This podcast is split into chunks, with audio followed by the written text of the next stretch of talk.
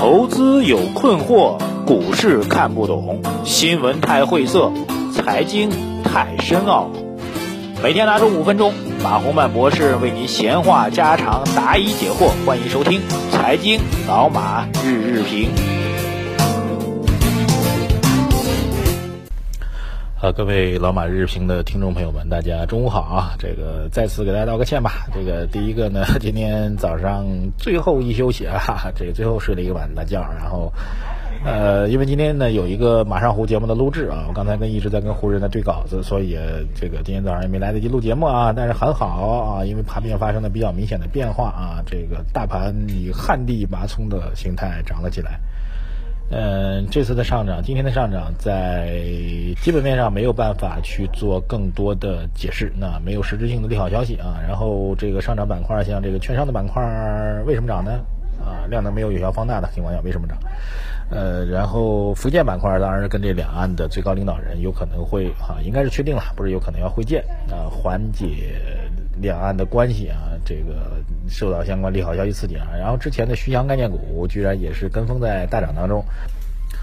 呃，所以我觉得整个盘面出现了一个比较明显的一个趋势上的这个变化的一个情况啊，在特别是在前期下跌之后，这个这个调整之后，突然出现了一个趋势比较向上的一个突破。呃，时间时间比较短的，在中午跟大家做一个交流吧。那么从技术上，我觉得大家固然要关注基本面，但在短期趋势上也需要做关注。所以今天中午给大家的一个建议吧，就是仓位比较轻的朋友们坚决的建仓，仓位轻的朋友们坚决的建仓。呃，我从盘面观察来讲，我觉得主力的板块应该是以券商板块为主的啊，至少可以，如果仓位打比方说您是空仓的话，现在可以至少加到三到四成，接近半仓的一个仓位啊，以券商板块为主。来进行一个加仓的动作啊，这个然后再等待下一步的操作，好不好？这个，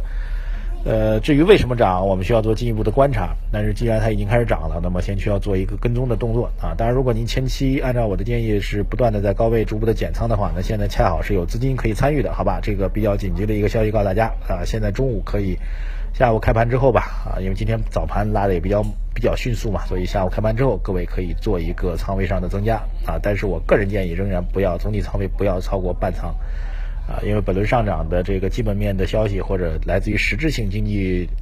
嗯跟踪的消息，甚至来自于实质性资金面的消息都没有得到有效的确认啊，提供您做一个参考，谢谢大家。呃，我们今天会在晚上稍微晚一点时间再跟大家做全天的盘面的复盘，包括回答大家的提问啊。还是提醒大家关注我的微信公众号“财经马红漫”，